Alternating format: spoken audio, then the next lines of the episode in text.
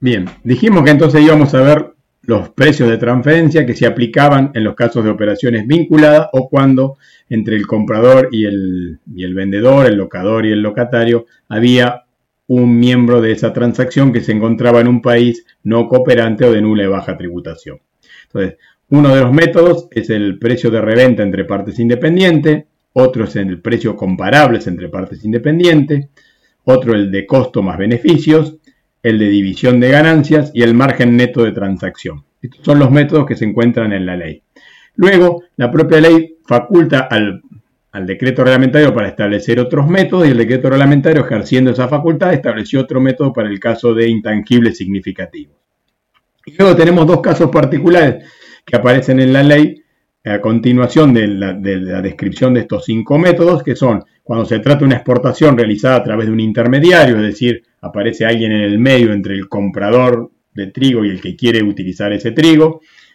el adquirente, o una operación con bienes de cotización conocida, en la que también a la vez interviene un intermediario. Entonces vamos a ir viendo cada una de estas situaciones. En el caso de los precios comparables entre partes independientes, que se encuentran regulados en el artículo 17 de la ley 26 del decreto reglamentario, lo que va a hacer es, vamos a tomar el precio de una operación que pueda ser comparable, que se haya hecho entre partes independientes, para ahí vamos a evaluar la ganancia de una operación similar que se tenga con vinculados. Para que pueda aplicarse este método, entonces yo tengo que tener a alguien que vendió un bien con ciertas características a un vinculado y que la semana siguiente le vendió un bien de similares características a una persona no vinculada y tomar como referencia la transacción hecha con esa persona independiente para compararla con la que hicimos con la persona vinculada y de ahí determinar cuál sería el precio de transferencia en el que vamos a aplicar dejando de lado el precio pactado con el vinculado. En el caso de precios de reventa entre partes independientes, tendremos ahí que el precio de compra de, o,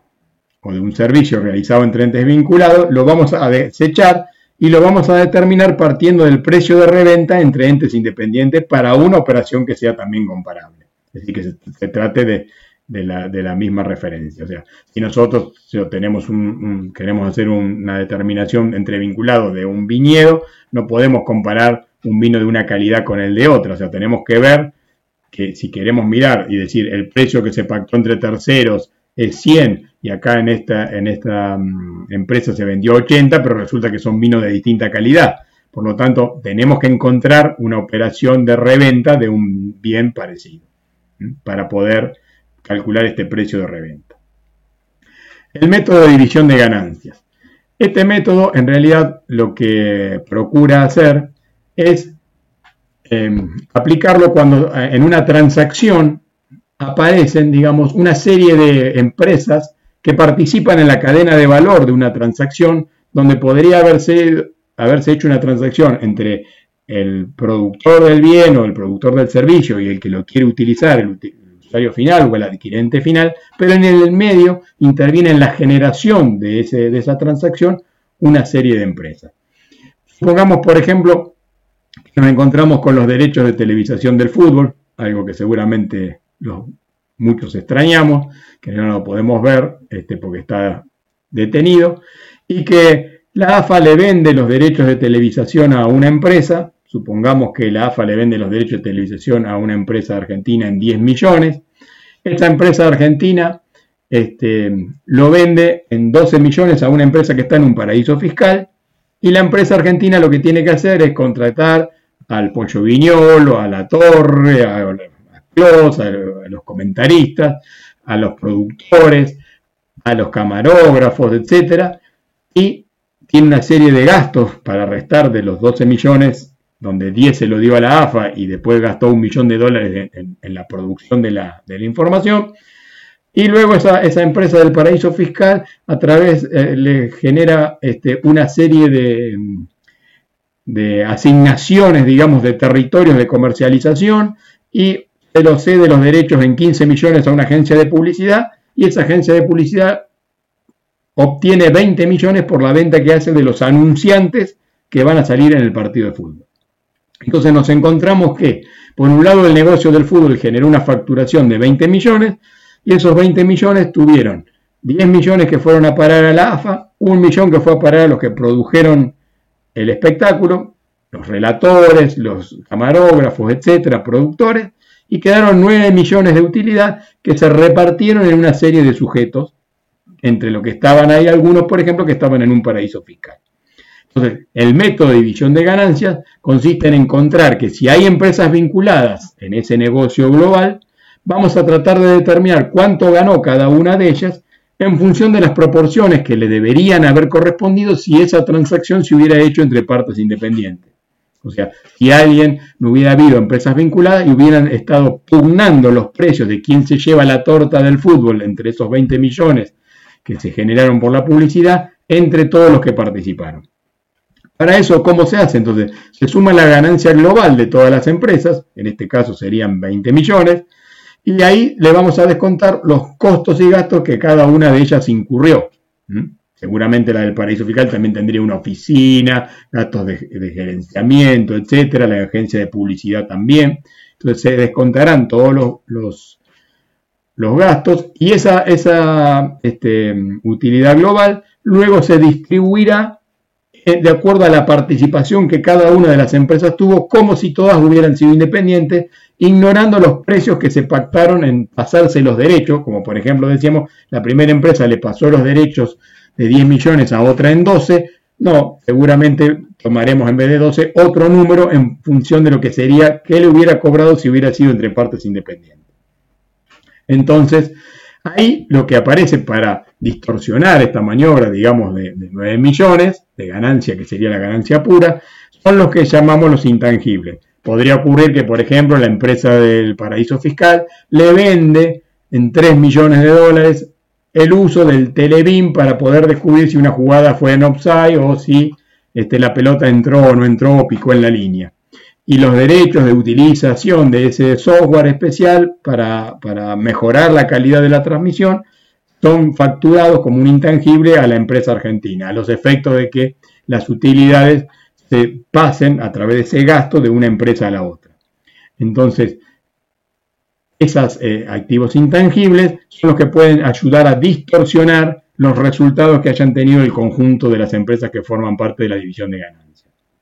¿Cómo se haría esto? Bueno, en realidad lo que dice el decreto reglamentario, si hay intangibles metidos en el medio y no hay un método más apropiado que el que el decreto reglamentario plantea, la manera de hacerlo sería, primero hay que determinar el resultado global de todas las partes. ¿Cómo determinamos ese, ese eh, resultado global. Bueno, partíamos de los 20 millones, que es el total que se recaudó, y poníamos los gastos efectivamente incurridos por cada uno de ellos y llegábamos a esa ganancia global de 9 millones. Luego entonces vamos a establecer la ganancia normal que cada parte tendría sin considerar estas facturas que se hicieron entre ellos los intangibles. ¿Cómo determinaríamos la ganancia global de cada una? Utilizando los métodos del precio de transferencia sin considerar de división de ganancias. Es decir, nosotros vendríamos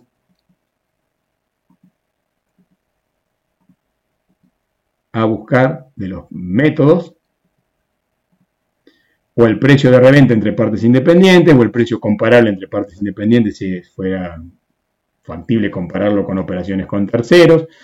o el, o el margen neto de transacción o el costo más beneficio. Cualquiera de los otros métodos menos en la división de ganancias. Y ahí determinaríamos cuál sería la ganancia entre partes independientes de cada uno de los actores de este negocio.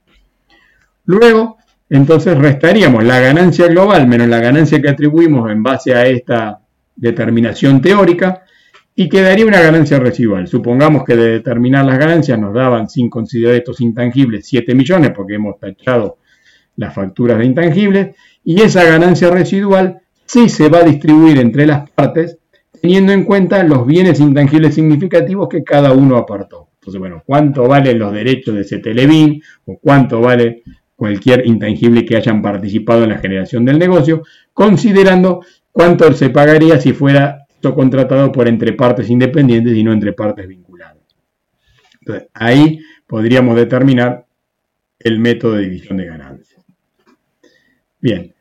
Siendo a los otros métodos que nos quedaban en la ley, teníamos el costo más beneficio. Bueno, aquí nosotros conocemos el costo del bien, porque ese bien mi costo se lo produzco tanto para partes independientes como para partes vinculadas,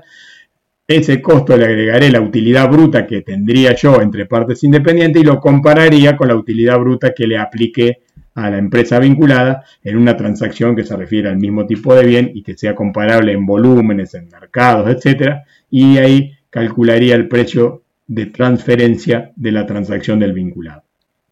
Con respecto al margen neto de la transacción, sería sacar un ratio como el famoso margen de, utilidad. Entonces aquí dejaríamos el margen de la operación entre vinculados, que lo calcularíamos a los efectos de mirar solo la comparación, sino que lo compararíamos con el margen que se determine para una empresa en una transacción este, independiente. Y ahí tomaríamos índices de rentabilidad como utilidad sobre activos o ventas, eh, utilidad sobre ventas, utilidad sobre costos, según la actividad que tengamos. Y en esa utilidad el reglamento aclara que no compute los gastos financieros ni el impuesto a las ganancias que se encuentra tergiversado por la transacción entre partes este, eh, vinculadas y sobre eso, eh, esa utilidad o rentabilidad, margen neto de la parte independiente, iríamos a ubicar cuál es el margen neto de la, de la parte vinculada. Bien, cuando hablábamos de otros métodos, decíamos que el decreto reglamentario tenía facultades para fijarlo y el, punto 21.4 del inciso F crea un método para intangibles valiosos, que son justamente difíciles de, medir y que son la vía generalmente de escape para estas situaciones de transferir el impuesto de una jurisdicción a otra o de un ente al otro. Entonces, en este caso, cuando aparecen así intangibles valiosos y únicos o activos financieros que no tienen cotización y que no los podemos comparar con partes independientes, y en este caso, estos, estos intangibles se activan y luego generan resultados en ejercicios futuros a través de la amortización. Por lo tanto, aquí cuando no podamos usar ninguno de los otros dos métodos que tiene la ley para determinar el, el, el intangible, trataremos de medir cómo sería esta situación del intangible en función de si lo hiciéramos entre partes independientes. Pero para la cual dice, hay que contar con una documentación de, respaldo y esto sí que es muy difícil de conseguir, con lo que lo hace al método muy restrictivo. ¿Cómo encontramos documentación que acredite que este intangible vale tanto y que su plazo de amortización sería de tanto tiempo porque ahí se extinguiría su valor? Lo cierto es que la ley establece para esos intangibles un método que este decreto reglamentario legisla a partir de esa delegación que la propia ley le, le otorga.